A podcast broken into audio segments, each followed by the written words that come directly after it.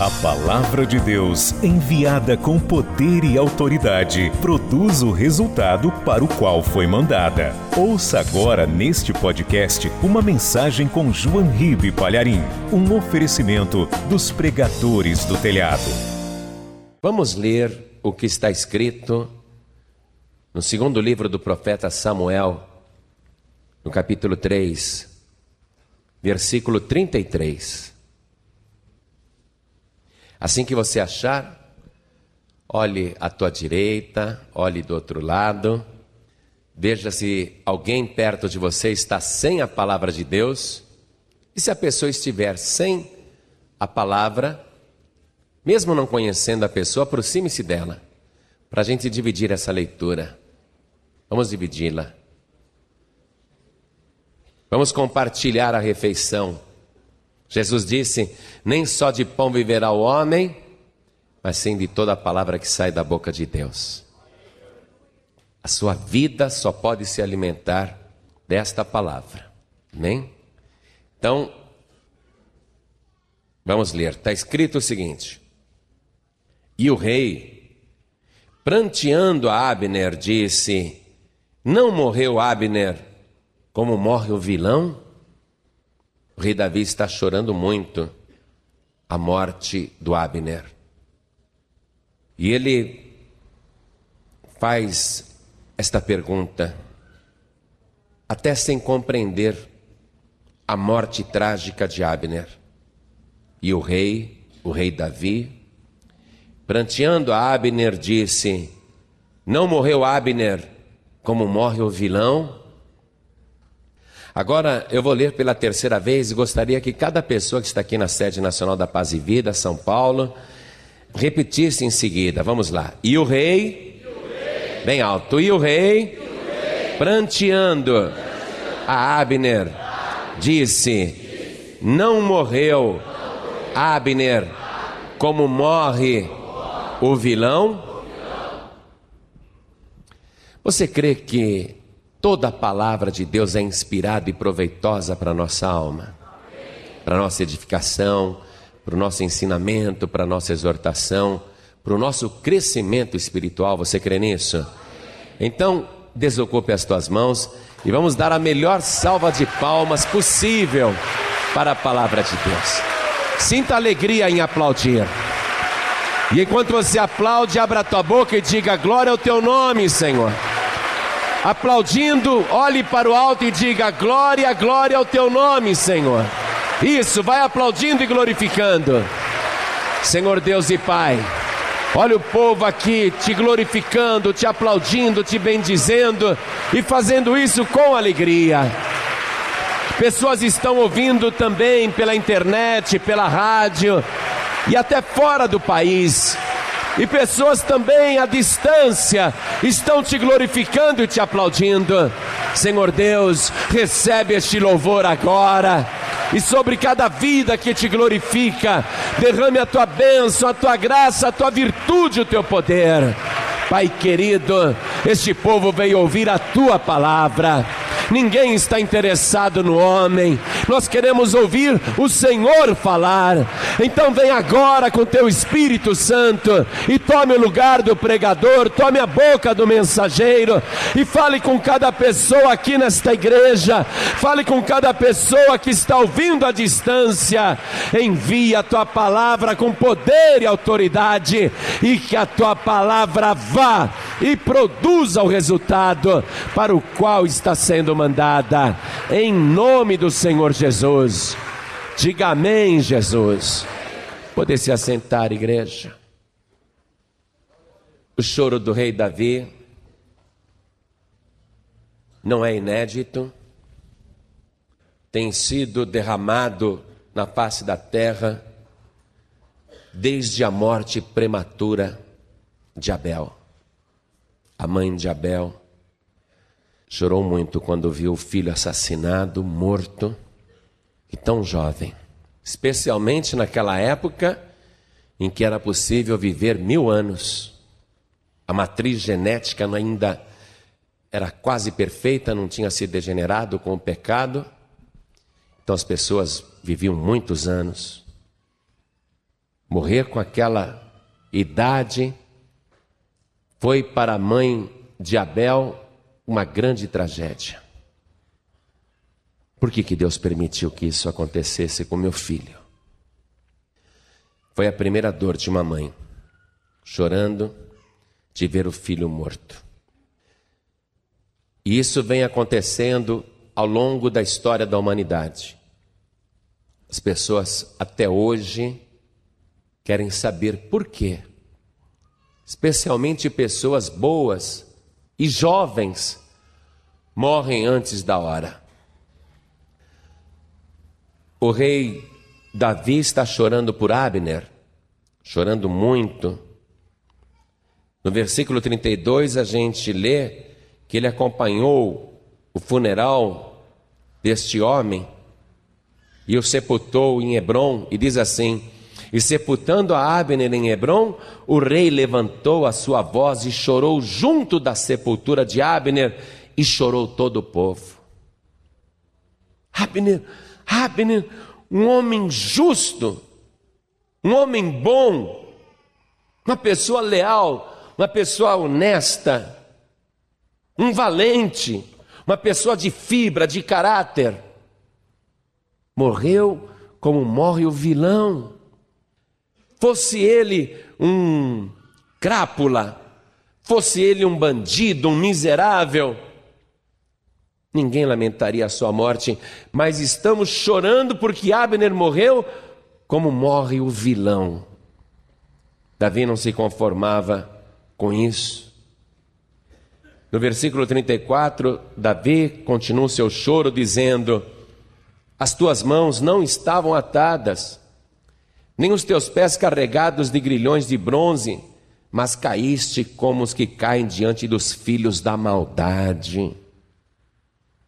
Então todo o povo chorou muito mais por ele. Abner foi assassinado pelos filhos da maldade. Davi está chorando muito por causa disso. Abner era sobrinho do rei anterior, sobrinho do rei Saul. Davi, quando conheceu o rei Saul, logo após ter matado o gigante Golias, foi levado até Saul pelas mãos de Abner. E Abner era leal ao rei Saul, até que ele se torna aliado de Davi e também é fiel a Davi e foi assassinado covardemente. Morreu como se fosse um vilão, mas não era um vilão. Davi está amargurado por causa disso e todo o povo está chorando muito. Mas vamos tentar entender essa questão. Vamos pegar pessoas boas da Bíblia Sagrada e pessoas virtuosas. Vamos pegar, por exemplo, o profeta Eliseu. O profeta Eliseu tinha tanto poder que ele podia pegar uma pequena botija de azeite e encher dezenas e dezenas de vasos enormes, uma pequena botija. O profeta Eliseu dizia uma palavra e acontecia do jeito que ele falava. Manda dizer ao general Namã que ele mergulhe no Rio Jordão sete vezes e ficará limpo da sua lepra. Um homem com essa autoridade espiritual. Um homem que encontrou uma mulher estéril e disse: Você vai ter um filho. E assim aconteceu. Ah, não brinca comigo, não. Teu filho vai nascer, você vai ser mãe. Daqui ao tempo de uma vida, você vai ter uma criança nos braços. E se cumpriu do jeito que Eliseu falou. Quando o filho desta mulher morreu, antes da hora, quando ainda adolescente, esse filho que nasceu por um milagre morreu, Eliseu também não se conformou que aquilo tivesse acontecido antes da hora, foi lá e ressuscitou um menino. Olha o poder e autoridade que este homem tinha, capaz de ressuscitar uma pessoa morta, e isso no Antigo Testamento. Não é no Novo, não, no Antigo Testamento. Então você veja a unção que Eliseu tinha, o poder. Ele profetizava as coisas e acontecia do jeito que ele dizia. Autoridade espiritual, palavra honrada. Mas olha o que aconteceu com Eliseu. Veja se é possível compreender isso. Até antes de te contar o que aconteceu, eu quero que você abra a palavra no segundo livro de Reis, capítulo 13. Nós vamos ver o versículo 14. E Eliseu estava doente da sua doença de que morreu. Entenda isso. Entenda se é possível entender. Como que um homem tão espetacular, com poderes ilimitados, no entanto, não conseguiu vencer a própria doença e morreu dessa enfermidade. Naqueles tempos conturbados em que Israel constantemente cocheava entre dois caminhos, naquele tempo em que Israel deixava o Deus vivo para servir a ídolos sem vida, ídolos que não tinham qualquer vida, nenhum fôlego. Naqueles tempos de apostasia, de incredulidade. Um homem do calibre de Eliseu seria útil demais para continuar fazendo a obra. Um homem que as pessoas viam os sinais que ele operava e Eliseu dizia: O Deus que eu sirvo é o verdadeiro Deus. As pessoas se convertiam por causa de Eliseu. Agora, por que que Eliseu morreu desta doença e não conseguiu vencer a própria enfermidade.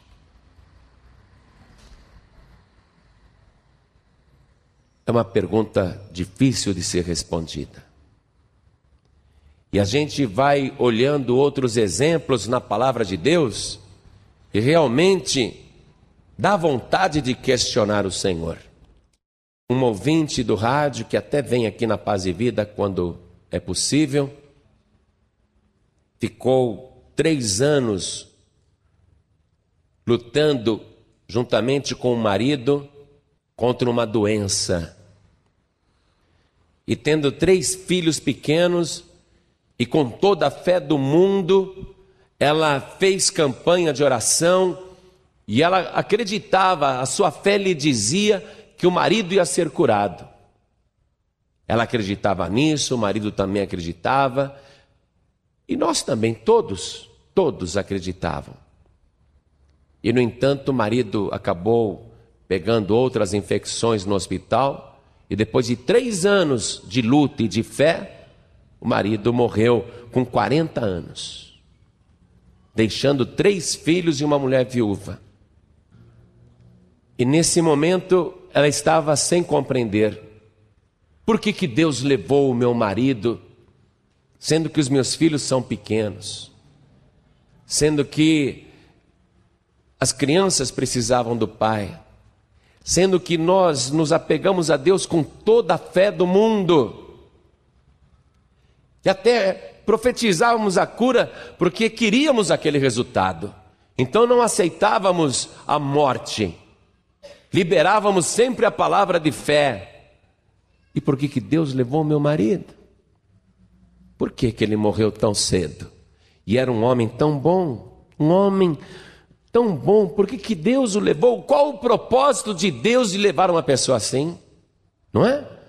Por que, que Deus, que usou tanto Eliseu, a ponto de ressuscitar um menino morto, por que que naquele momento em que a vida de Eliseu era tão preciosa aqui na terra, por que Deus deixou que aquela doença progredisse no corpo de Eliseu e ele morresse.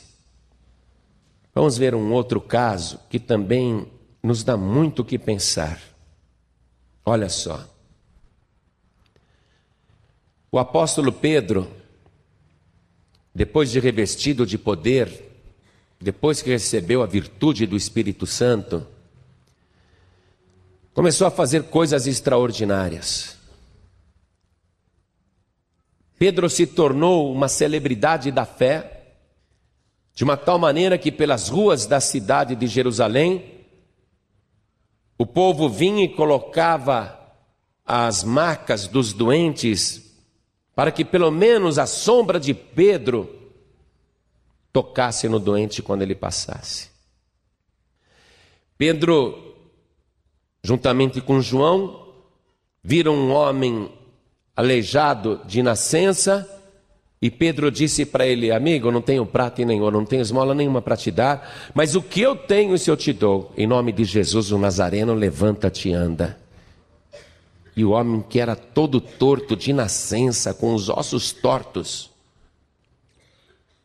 ficou endireitado na hora e pulava, saltava de alegria. Pedro, naquela ocasião, foi preso juntamente com João e a palavra diz rapidamente que ele foi solto da prisão e voltou a pregar no templo. Aí depois foi açoitado por causa disso.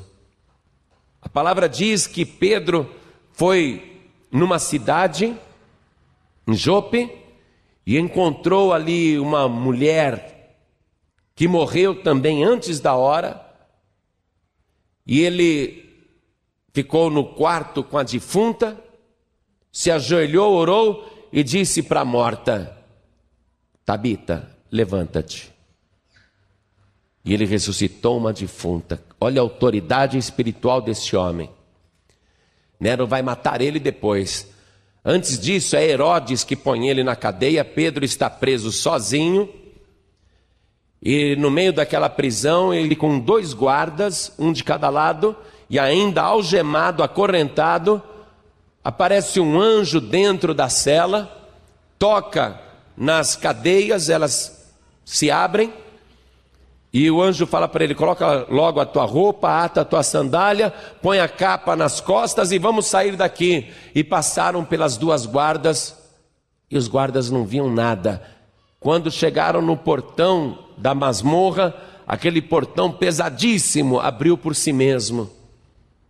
E Pedro foi posto em liberdade. Veja, o anjo enviado de Deus livrando Pedro da prisão. E Pedro vai fazer muitos sinais, prodígios e maravilhas. É um homem da maior importância para o reino de Deus. É um homem que ganha muitas almas, muito usado mesmo.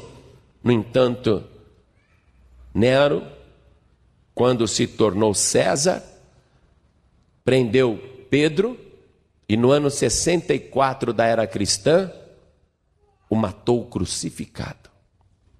Por que, que Deus permitiu que Pedro, sendo uma figura tão importante para o cristianismo na época, e sendo tão necessário naquele mundo que ainda não era evangelizado, por que, que Deus, na hora da morte de Pedro na cruz, por que, que Deus não enviou novamente um anjo para impedir aquilo? Se tirou ele da prisão, duas vezes de maneira espetacular, e se usou tanto aquele homem com sinais e prodígios, por que que naquela hora em que Pedro ia ser martirizado, Deus não interferiu e evitou que ele fosse morto?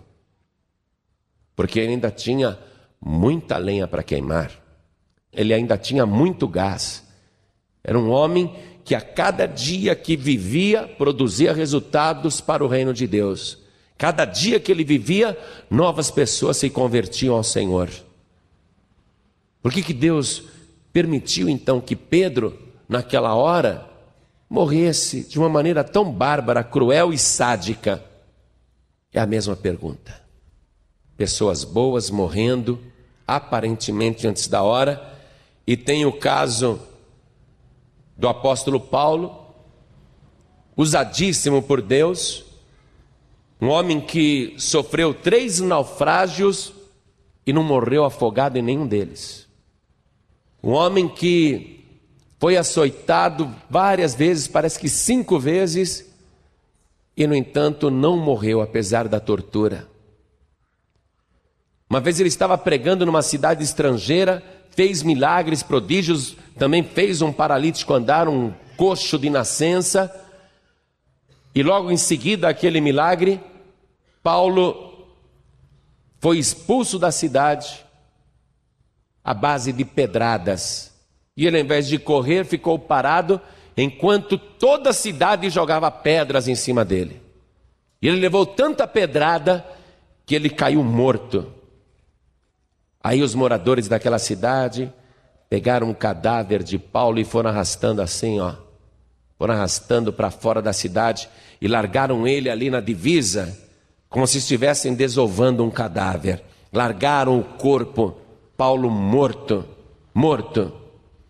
Aí os discípulos, os que tinham se convertido com a pregação de Paulo e também aqueles que o seguiam, foram lá, né? Chegaram perto do cadáver. Está o homem lá, todo ensanguentado, arrebentado, apedrejado, morto, foi arrastado desde a cidade até o limite. Estão os discípulos em volta dele, olhando. Hum. Veja se você consegue visualizar essa cena. Os discípulos olhando para Paulo, ele morto. Aí ele pega, faz assim, ó, estica o braço, se levanta Vamos pregar o Evangelho.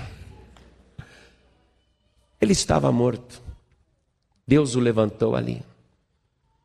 Este homem que era tão usado por Deus, sinais, prodígios e no ensinamento da palavra, o que Paulo ensinou é extraordinário.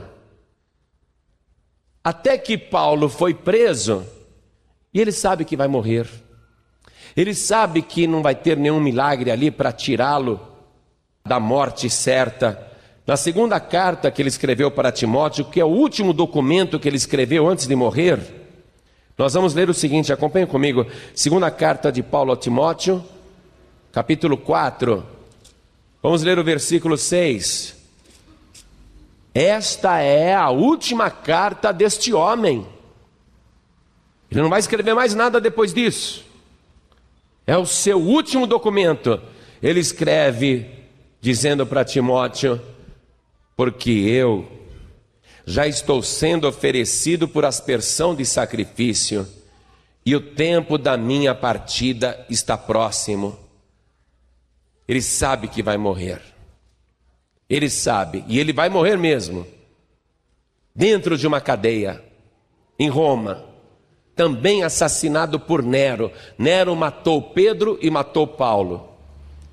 Só que Paulo morre cerca de três, quatro anos depois de Pedro. E ele morre decapitado. Ele não morreu crucificado, não, sabe por quê?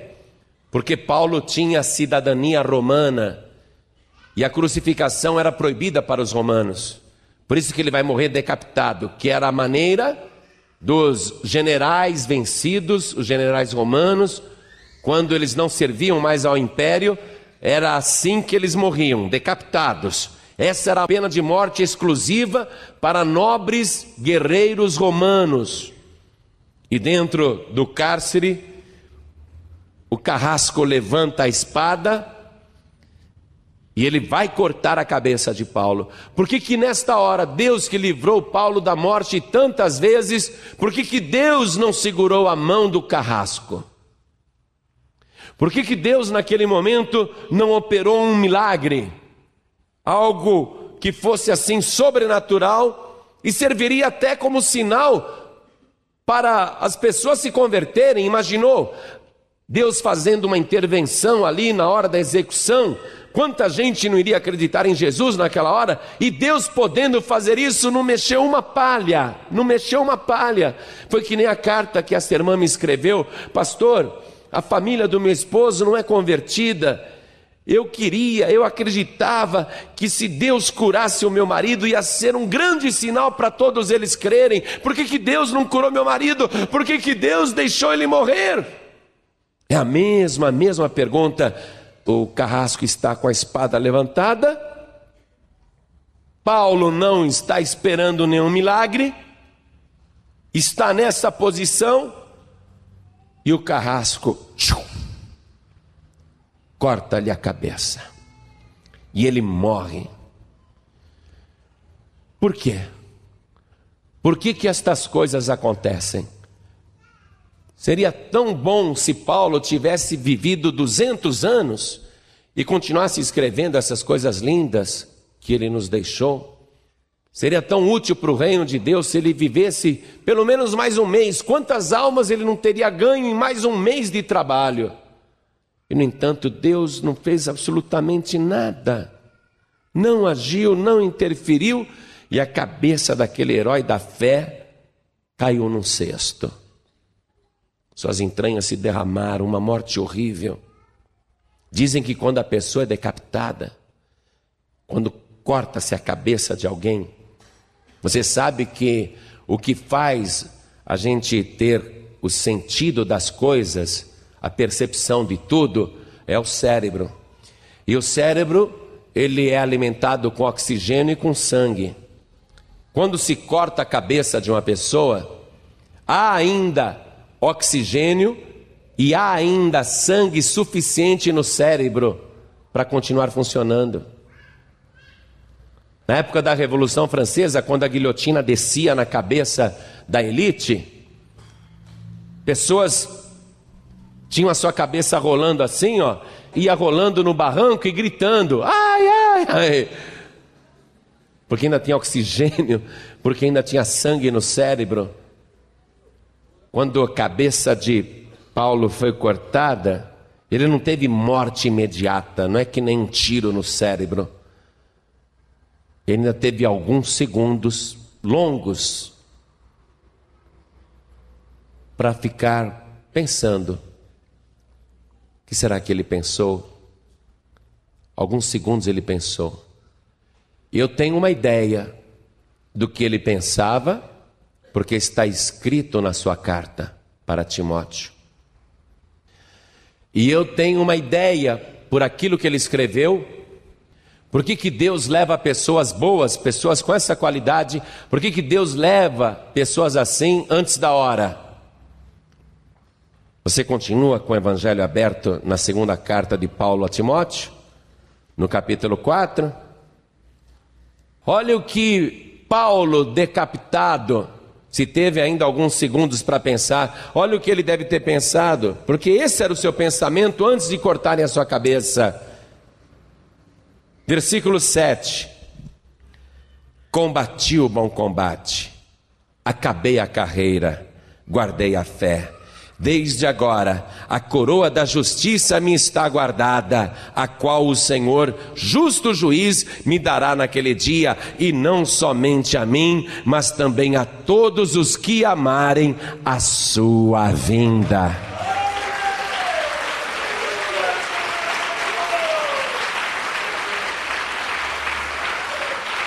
Eu creio que se Paulo, com a cabeça cortada e caindo num cesto naquela hora, se ele pudesse falar alguma coisa, e se eu sofresse essa morte idêntica, eu ia querer dizer uma última frase nos meus últimos cinco segundos, mesmo com a cabeça num cesto. Eu iria dizer assim para quem desceu a espada: se arrependa e receba Jesus Cristo como teu único Salvador, porque Ele é o Rei da vida, quem crê nele não morre jamais. Ficamos tristes quando uma pessoa boa morre, mas tem que ver em que situação esta pessoa está morrendo. Eu tenho para mim que as pessoas mais boas irão morrer mais cedo. Então é melhor a gente ser um pouquinho mais ruim. É melhor a gente não ser tão perfeito assim. Porque eu nunca vi ninguém com pressa, mesmo de ir para o céu. Todo mundo quer ir para o céu, quer ou não quer? Mas ninguém tem pressa, né? Quem aqui vai para o céu? Levante a mão. Quem aqui quer ir para o céu? Agora, tudo metralhado, quem quer? Oi, mas você quer ser metralhada? Só você foi a única que levantou a mão. Não, pastor. E de facada, quem quer ir para o céu hoje? Tudo com facada. Quem quer ir para o céu hoje mesmo? Falando sério, quem quer ir para o céu hoje mesmo? Pouca gente. gente, estou falando sério. Quem quer ir para o céu, levante a mão. Pastor, eu tenho medo do que você vai falar porque a palavra tem poder. Pode ser que você vá para o céu hoje mesmo, atropelado, atropelada. Pode ser que vaze gás na tua casa essa noite e você morre e nem viu. A gente vai ficar sabendo aqui depois porque vai tocar o telefone. Que absurdo, não é possível. Por que, que Deus deixa isso acontecer? Vazou gás na casa da irmã, morreu que nem um passarinho, coitadinha, nem viu. Nós vamos ficar aqui tudo lamentando. Por quê? Por quê? Deus quer levar os bons para junto de si. Deus quer recolher as boas pessoas o mais rápido possível. Abel era bom demais para continuar na companhia do Caim. Deus quis recolhê-lo o mais breve possível e recolheu. É trágico você ver a maneira como Deus recolhe a pessoa, recolhe das diversas maneiras. Eu já vi gente morta que não tinha o tampo da cabeça, arrancou o tampo da cabeça. Eu conversando com uma mulher que também já morreu muito boa. Ela me disse que num tiroteio no Rio de Janeiro, eles tentaram escapar ali do bang bang entre os traficantes e a polícia e resolveram sair daquele congestionamento e cortar caminho por detrás de um posto de gasolina e, e entraram, por absurdo, justamente na linha de fogo entre os traficantes e os policiais. E os policiais, quando viram aquele carro chegando, imaginaram que era alguém da quadrilha que estava indo ali para dar fuga para os traficantes. Então os policiais começaram a metralhar o carro. Pá, pá, pá, pá, pá, Nenhuma bala pegava no casal. Tchum, tchum, tchum, tchum, tchum, tchum, tudo quanto era lado. Aí carro todo perfurado, e os traficantes, por sua vez, metralhando o carro também. Ninguém entendeu nada, nem eles. Por que, que Deus deixou os dois caírem bem ali, na linha do fogo, naquela hora? E a polícia metralhando o carro e os traficantes metralhando o mesmo carro, e os dois que não tinham nada a ver com isso, dois servos de Deus, no meio da linha do fogo, mas nenhuma bala pegava. Aí os traficantes vieram, os dois tiraram o marido dela de dentro do carro, colocou o fuzil AR-15. Ele falou: Não, está aqui a chave, está aqui a chave, tá? Pode pegar com o carro. Mas mesmo assim, o traficante colocou o AR-15 no pescoço dele deu o tiro, saiu o tampo da cabeça, com couro cabeludo e tudo. Ela viu isso acontecer com o marido dela. O outro traficante chegou de frente, ela estava com a bolsa colocada assim, no peito, e com a R-15 ele deu um tiro, a bala pegou na bolsa ela não tinha nada dentro da bolsa, mas a bala desviou. Não se sabe como, porque é uma arma que perfura 15 metros no chão. É uma arma muito poderosa. Mas ela estava com uma bolsa de couro assim, e a bala pegou aqui e saiu pela porta. Tanto é que os policiais, quando chegaram, pensavam que ela tinha morrido, mas ela não tinha nada, nem um arranhão de bala, nada. Mas o marido dela morreu. Ela veio aqui nesta igreja dar testemunha, a gente chorou muito. Quem estava aqui se lembra disso. Uma grande cantora, uma grande serva de Deus, dois filhinhos pequenininhos. Por que, que Deus permitiu aquilo acontecer? Aí ela viaja o país inteiro contando o testemunho, depois de ter estado aqui na sede nacional, foi para um estado do Nordeste, não me lembro se foi Recife. O pastor foi buscá-la no aeroporto juntamente com mais três irmãs. E quando entraram no carro, estão voltando com calma, sem correr, sem nada. Estava garoando, o carro perde o controle, o pastor perde o controle, o carro capota várias vezes. Ninguém sofre qualquer arranhão. Mas ela quebrou o pescoço na cambalhota do carro e morreu. Morreu sem nenhum arranhão. Morreu sem sangrar nada. Morreu e deixou dois filhinhos pequenos. Por quê? Por que, que Deus permite isso? Pessoas boas, pessoas que estão fazendo a obra, pessoas que estão servindo o Senhor. nós ficamos aqui na terra lamentando, mas Deus, Deus quer recolher os seus, acredite nisso. Eu já falei que eu vou viver até 130, porque eu sou ruim. Sei que eu vou viver até 130. Os mais bonzinhos irão antes de mim. Eu vou ficar por último. Vou no funeral de todos vocês. Ninguém aqui é mais ruim do que eu. Mas Deus tem o seu método para recolher. E tanto faz, amados, podem acreditar nisso. Nós nos chocamos. Um tiro de fuzil AR-15 no pescoço, arrancando o tampo da cabeça, com cabelo e tudo, morte instantânea. Que horrível, que horror, meu Deus. Mas Deus usa qualquer método para recolher os seus. Não importa se a pessoa vai ser levada através de tiro, facada, doença, acidente, afogamento, incêndio, atropelamento, pode ser a morte mais horrível que for.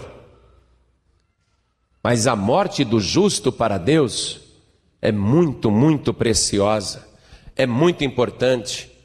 A pessoa, ela é tão querida por Deus que o Senhor não quer deixá-la na terra. Pode acreditar nisso. Todas as pessoas a quem Deus quer muito bem não vão continuar muito tempo neste mundo. E aí se responde a pergunta: por que, que Deus, não é? Leva os bons e deixa esses maus aí, ó, essa bandidagem, esses assassinos, estupradores, ladrões, homicidas, torturadores, bandidos. Por que, que Deus deixa essa gente aí no mundo? Justamente por causa disso. Porque os bons, aqueles que são de Deus, aqueles que entregaram a vida para Jesus, aqueles que estão vivendo na presença do Senhor, esses estão salvos. Passaram da morte para a vida. Deixar um corpo como esse é um alívio. Por isso que o apóstolo Paulo falou aquilo: eu combati o bom combate, acabei a carreira, guardei a fé. Desde agora a coroa da justiça me está reservada pelo justo juiz, que ele me dará naquele dia, e não somente a mim, mas a todos aqueles que amarem a sua vinda. Se você ama o Senhor Jesus, se você está servindo o Senhor Jesus, se prepare. Talvez Deus nos chame tão depressa que você nem passe por um acidente, nem passe por uma chacina, nem passe por uma doença, nem por uma outra morte horrível. Deus ama tanto você, Deus ama tanto cada pessoa que está aqui nesta igreja, que Ele vai nos chamar tão rápido e tão depressa, que num abrir e piscar de olhos, o nosso corpo será transformado e seremos transportados imediatamente até a presença do Senhor nas nuvens dos céus. Mas enquanto não acontece o arrebatamento, ele vai trazer as pessoas rapidamente, as pessoas que lhe interessam.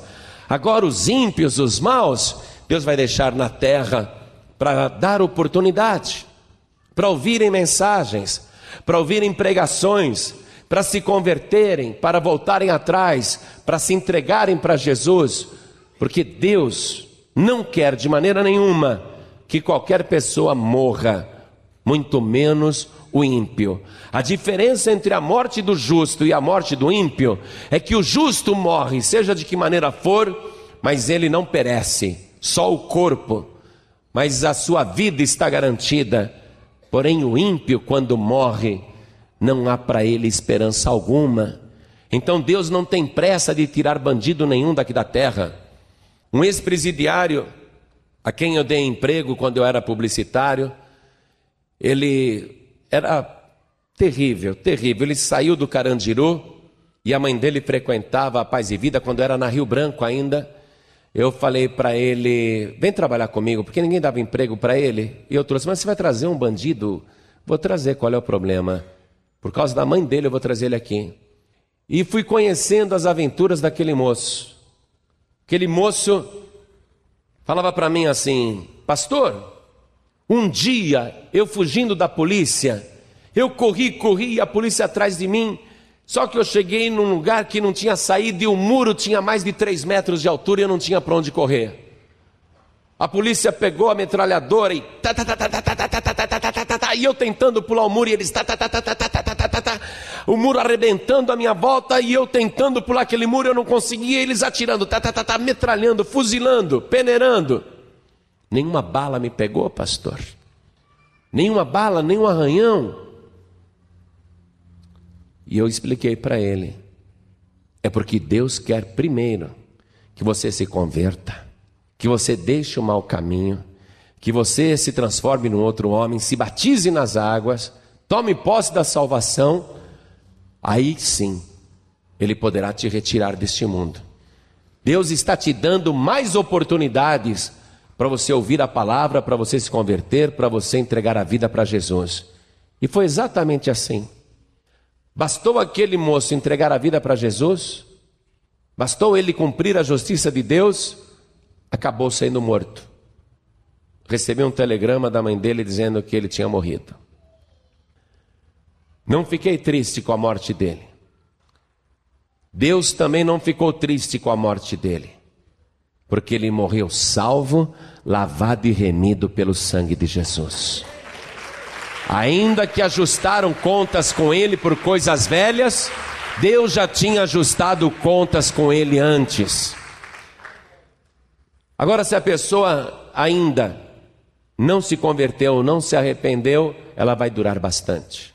Vai durar muito e Deus vai ficar dando oportunidades, porque Deus não quer que o ímpio morra.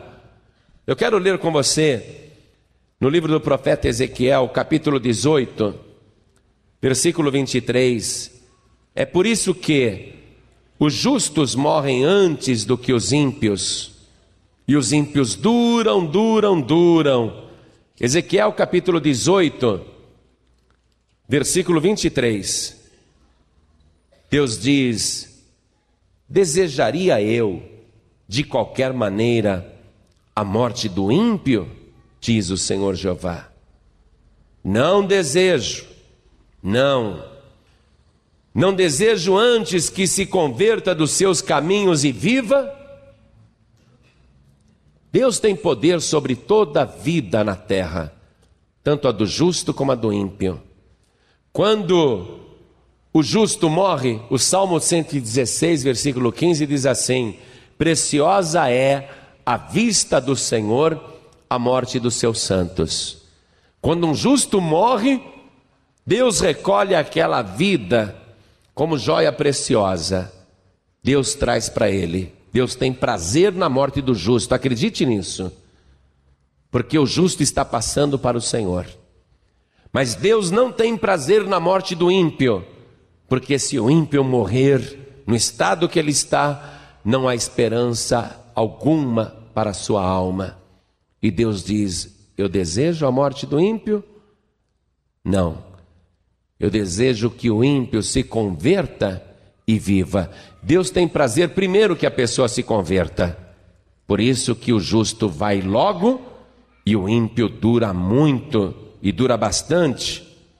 Todos os que morreram em Cristo, ainda que estejam descansando no pó da terra, ainda que o corpo já tenha se desintegrado ou tenha sido comido pelos vermes, todos os que morreram em Cristo tornarão a ser vistos vistos à semelhança do Senhor.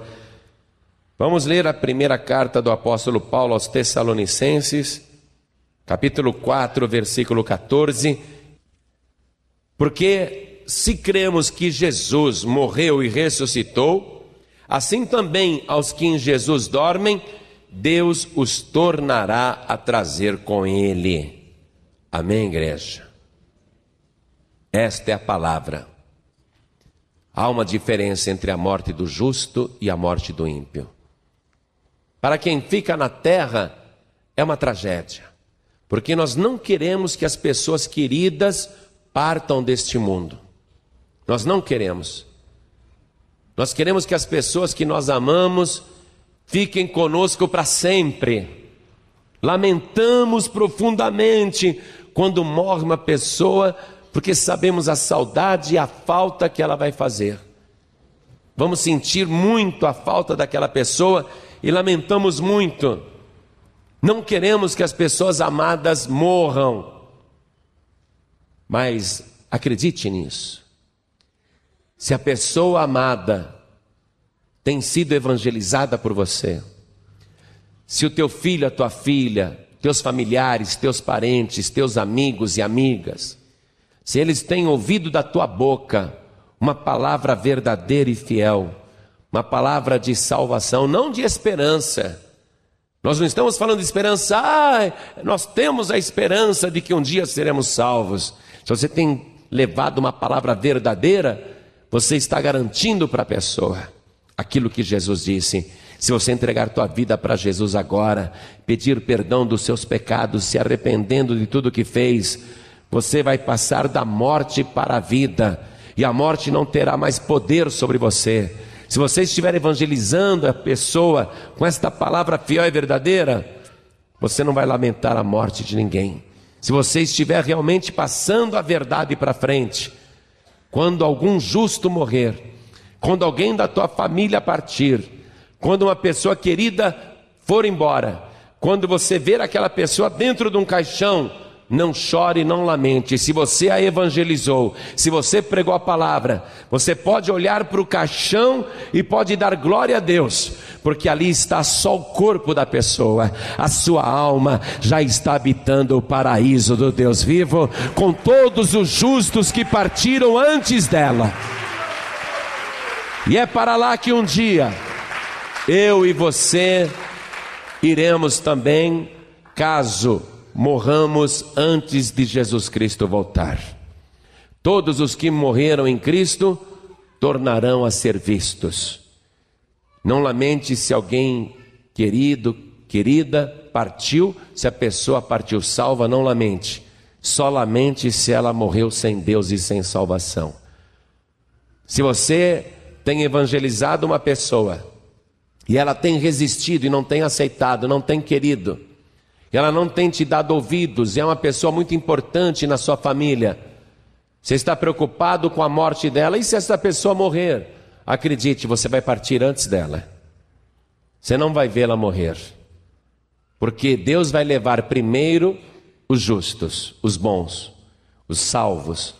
Porque Deus tem prazer que os salvos estejam com Ele.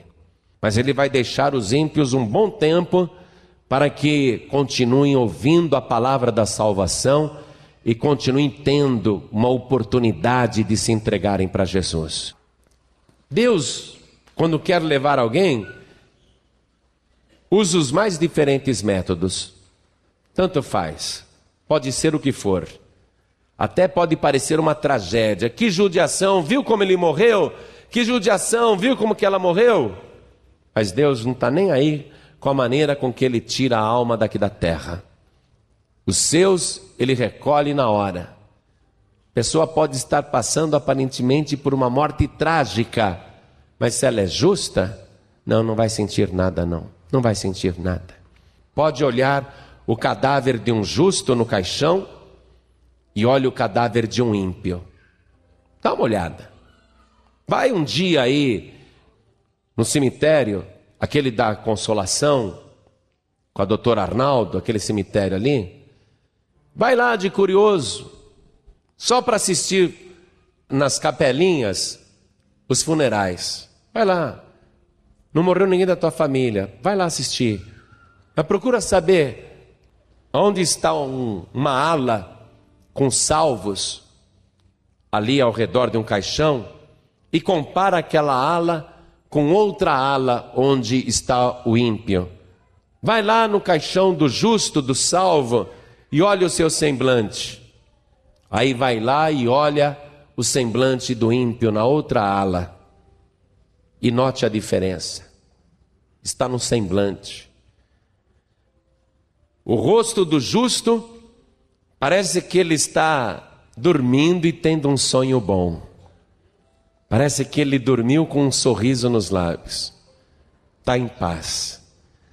Você vai lá na ala dos ímpios e olha o cadáver no caixão e há horror na face do falecido horror da morte.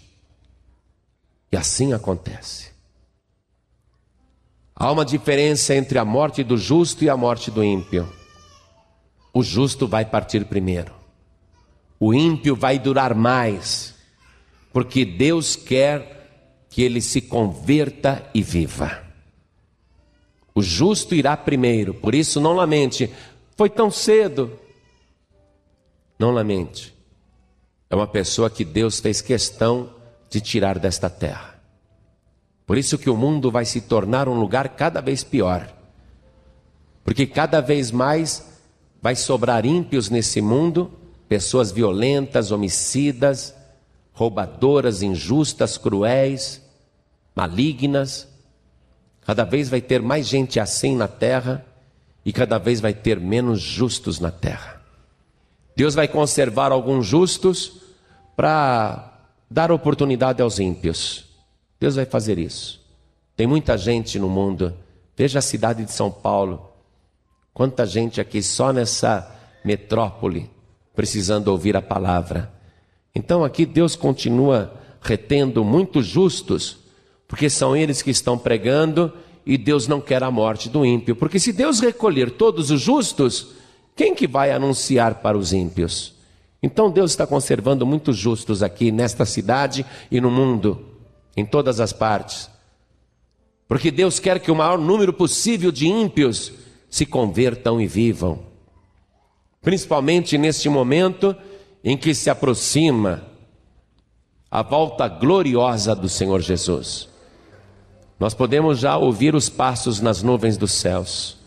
Os anjos, os exércitos de Deus já estão marchando, já estão se preparando para tocar as trombetas nos quatro cantos da terra. E Deus está conservando os justos aqui, no maior número possível, para que anunciem a verdade, para que o ímpio ouça, se converta e viva, porque Deus não deseja a morte de ninguém. Você que está ouvindo esta palavra hoje aqui, há uma recompensa sim para o justo e há uma recompensa para o ímpio. A recompensa do justo é a vida eterna, estar para sempre na presença do Senhor. A recompensa do ímpio é estar para sempre no tormento eterno. Deveras há uma recompensa, diz o Senhor. A palavra de Deus afirma: há uma recompensa, sim, há uma recompensa. Não é só para o justo, para o ímpio também. Mas Deus não deseja recompensar o ímpio. Deus deseja recompensar o justo. Mas se o ímpio não se arrepender, não se converter, receberá a dura recompensa, a pesada recompensa que os seus atos merecem. Quando você ouve uma palavra assim, e você crê, e você sabe que é isso mesmo, você sente que é isso mesmo, o Espírito Santo testifica no seu coração que é necessário se converter rapidamente, porque Jesus está voltando. A qualquer momento vai começar o arrebatamento da igreja. Quando você escuta esta palavra e sente pelo Espírito Santo que é a pura verdade, Deus está te dando mais uma oportunidade. Então, nesta hora, você deve entregar tua vida para Jesus. Neste momento você deve se render ao Senhor. E eu vou fazer este convite agora, por causa do meu Deus, que não deseja a morte de qualquer pessoa, antes ele deseja que o ímpio se converta e viva, que deixe o mau caminho, que deixe o mundo, se converta ao Senhor. E o que é mais dramático nisto é que é tão fácil receber a salvação que não há justificativa para que o ímpio morra. Não há justificativa para que o ímpio vá para o inferno. Basta ouvir, crer, levantar a mão e dizer: Eu quero entregar minha vida para Jesus. Eu quero receber Jesus Cristo, Filho de Deus, como meu único, suficiente, exclusivo e eterno Salvador. E é tão fácil assim para que ninguém lá no Hades, em tormentos, no meio das chamas, fique lamentando e dizendo: não tive chance, era difícil, era complicado. ninguém poderá dizer isso, porque era tão fácil, era tão fácil. Bastava levantar a mão e entregar a vida para Jesus, tão fácil assim, para que ninguém pereça. Deus facilitou tudo, porque de maneira nenhuma Ele deseja a morte de qualquer pessoa. Por isso, aproveite a facilidade que é receber a salvação e entregue tua vida para Jesus agora. Eu vou fazer o convite oficial, e quando eu digo que eu vou fazer o convite oficial, olha o que acontece. Lá na glória, o Senhor Jesus, ele toma nas mãos o livro da vida do Cordeiro. Só ele pode abrir este livro. Ninguém pode mexer neste livro. Os anjos também tomam livros nas mãos, mas são os livros das obras. Os anjos têm autoridade para mexer apenas nos livros das obras para relatar os ocorridos. Neste momento, quando eu digo vou fazer o convite oficial, o céu para, porque Deus não deseja a morte de qualquer pessoa. E o Senhor Jesus quer que você se entregue para Ele agora para que o teu nome esteja escrito por Ele mesmo no livro da vida do Cordeiro. Se você ficar indiferente, se você não se entregar para Jesus agora, então Jesus Cristo não poderá anotar nada, mas quem anotará são os anjos. Os anjos escreverão em tal data, em tal lugar, fulano de tal, fulana de tal, não quis entregar a vida para Jesus. Aí isso é registrado no livro das obras. E está lá testificado contra você. É tão fácil receber a salvação que de fato não haverá perdão depois, porque é injustificável você recusar tão grande e fácil salvação. Não haverá desculpa depois. Não haverá. Você não terá argumentos para dizer nada porque era tão fácil e você não quis. O Evangelho diz: Mas a todos quantos o receberam, deu-lhes o poder de serem feitos filhos de Deus. É fácil desse jeito. Por isso, quem aqui neste momento, e eu quero que você preste atenção, porque o céu também está prestando atenção. Quem aqui nesse momento, ouvindo esta palavra, não quer morrer, pelo contrário, quer a vida eterna. Quantos aqui, porque querem a vida eterna, querem receber o único que pode conceder vida e vida de verdade, vida eterna? Quem aqui quer receber Jesus Cristo, o Filho de Deus, como único, suficiente, exclusivo e eterno Salvador?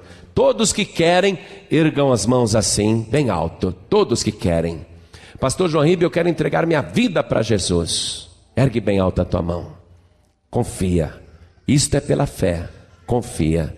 Os que ergueram as mãos, saiam dos seus lugares e venham aqui para frente comigo. Venham para cá. Os obreiros ajudem a pessoa, inclusive, a vir, porque muitas vezes o diabo está mantendo a pessoa presa no lugar. Venha. Vamos aplaudir mais o Senhor.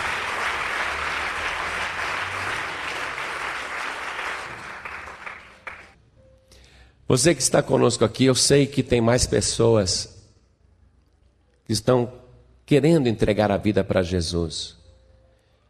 E o inimigo está retendo a pessoa no lugar. Os que têm certeza da salvação, os que morressem hoje, agora, Hum, se explodisse uma bomba atômica aqui, não sobrasse ninguém. Somente os que têm certeza de que morreriam salvos, curvem as cabeças e comecem a orar. Só quem tem certeza que iria sobreviver numa explosão nuclear. Só os que têm certeza que se morressem agora, permaneceriam por toda a eternidade vivos na presença do Senhor. Estes devem começar a orar.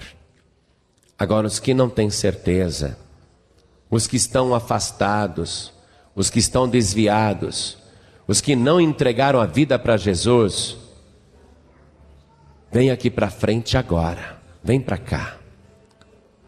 A igreja continua intercedendo e aplaudindo o Senhor Jesus. A igreja continua intercedendo e aplaudindo o Senhor. Venha. Vamos aplaudir mais o Senhor. Oh glória. Tem mais gente querendo vir, dá licença para a pessoa passar. Aliás, peça licença e fala: deixe lá na frente. Deixa a pessoa vir. Venha correndo, venha correndo. Venha correndo. Porque a bomba atômica ainda não explodiu, não. Ainda dá tempo de você ser salvo, ser salva. Vem correndo. Vamos aplaudindo o Senhor Jesus. Você que está afastado, afastada, desviado, desviada, vem aqui para frente agora também. Vem para cá. Vem se reconciliar com o Senhor. A igreja continua orando, a igreja continua intercedendo. A igreja continua intercedendo. Só os que têm certeza da salvação. Se a trombeta tocasse agora, se nesse momento começasse aquele processo de transformação do nosso corpo, se a trombeta tocasse já, somente os que têm certeza que seriam transformados à semelhança de Jesus Cristo e arrebatados na mesma hora, somente estes continuem orando. Somente estes. Os que não estão orando, vem aqui para frente em nome de Jesus Cristo, porque a trombeta ainda não tocou e dá tempo de você reservar o teu lugar no grande arrebatamento do povo de Deus. Isso, vamos aplaudir o Senhor Jesus, vamos aplaudir com alegria. Vem para cá, porque hoje Deus tem prazer na tua salvação, Deus tem prazer na tua vida eterna. Vamos aplaudir mais o Senhor Jesus. Glória a Deus.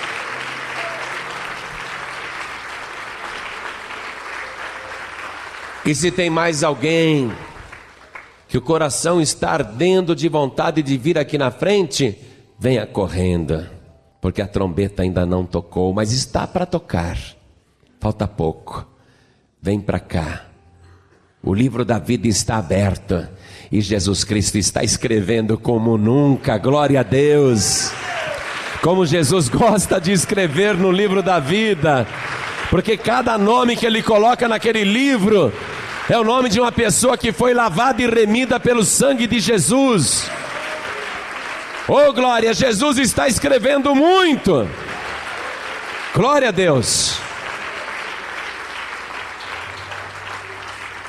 Quem estiver ouvindo pela rádio ou pela internet, no nosso país ou até fora do nosso país, e você quer entregar a vida para Jesus também, quer voltar para Jesus, quer ter vida e vida eterna, você que quer se render ao Senhor ouvindo à distância, então se ajoelhe ao lado do computador, se ajoelhe ao lado do rádio, se ajoelhe ao lado do aparelho de som, como nós estamos nos ajoelhando agora aqui na sede nacional da Paz e Vida, São Paulo, Brasil.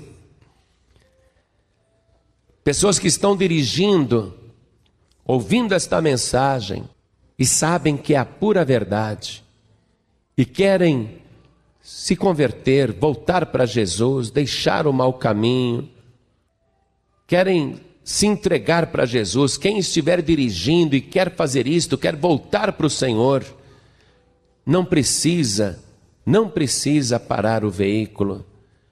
Dirigindo mesmo, coloque a mão direita sobre o coração, porque nós vamos orar.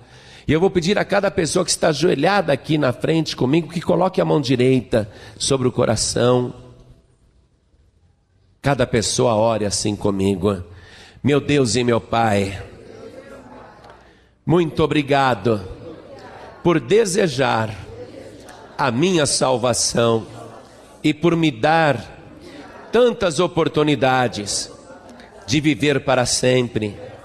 Eu estou aproveitando mais esta que o Senhor me deu e de joelhos diante do Senhor eu te peço perdão de todos os meus pecados.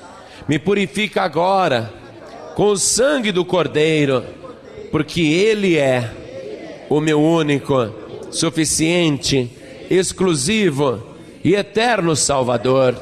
Pai bendito, meu Deus amado, faz a tua obra na minha vida, me faz crescer na fé e no conhecimento do Senhor, me dá a virtude do teu Espírito Santo e me sustenta com o sangue de Jesus.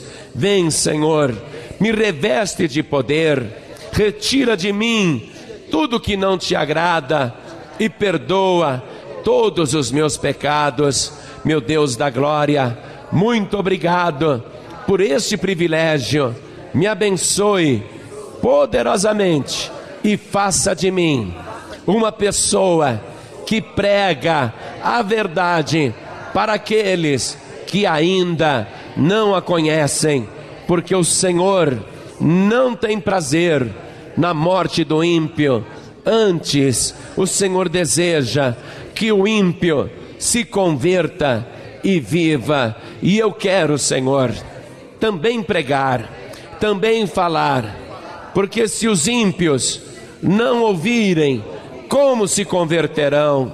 Então me usa nas tuas mãos, em nome de Jesus, e me dá, Senhor, a alegria da tua salvação. Assim seja feito. Amém. Continue em espírito. Eu quero chamar aqui na frente, aproveitando que Jesus está voltando.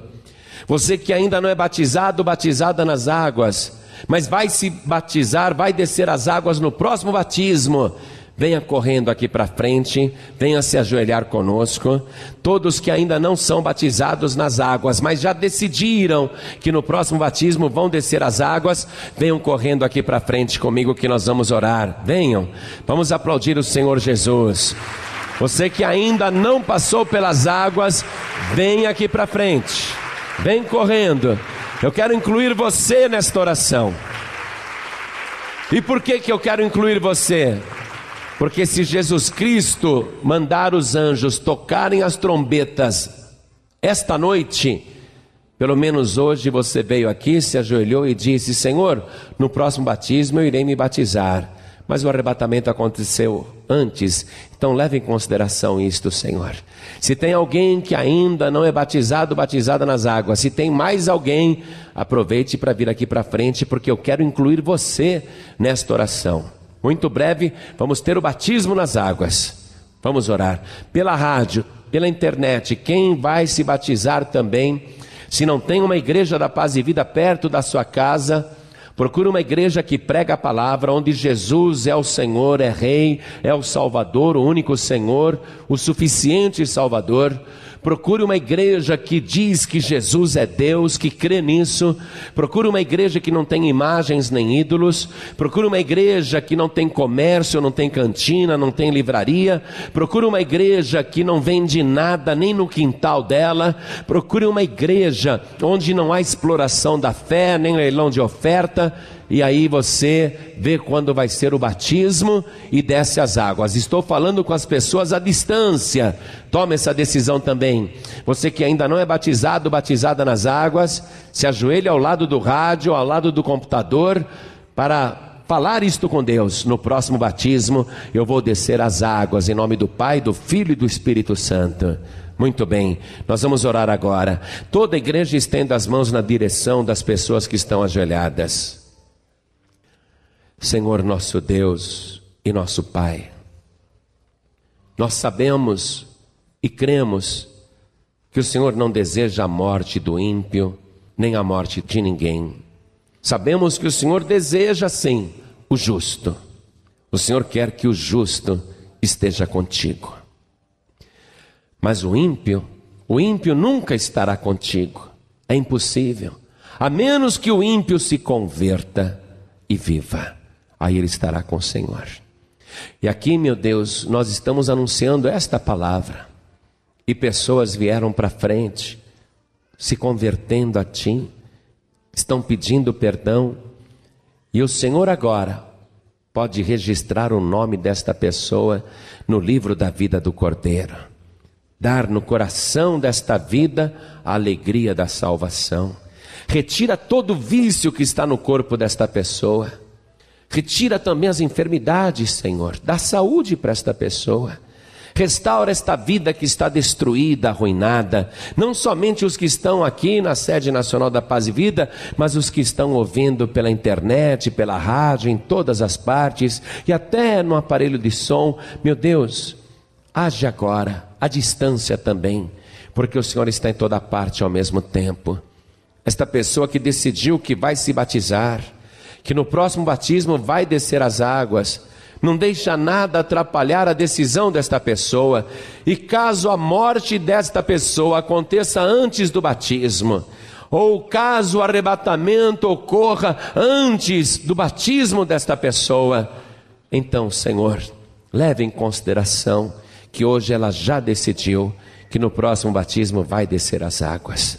Pai bendito, dá para cada uma destas vidas a alegria da salvação e a poderosa libertação pelo sangue de Jesus, o nosso único, suficiente, exclusivo e eterno Salvador para sempre. Amém. Glória a Deus. Poder se levantar. Vamos glorificar a Deus, vamos aplaudir o Senhor. Glorifique a Deus mesmo. Diga obrigado, Senhor, pela minha vida eterna. Obrigado pela minha salvação. Oh, glória!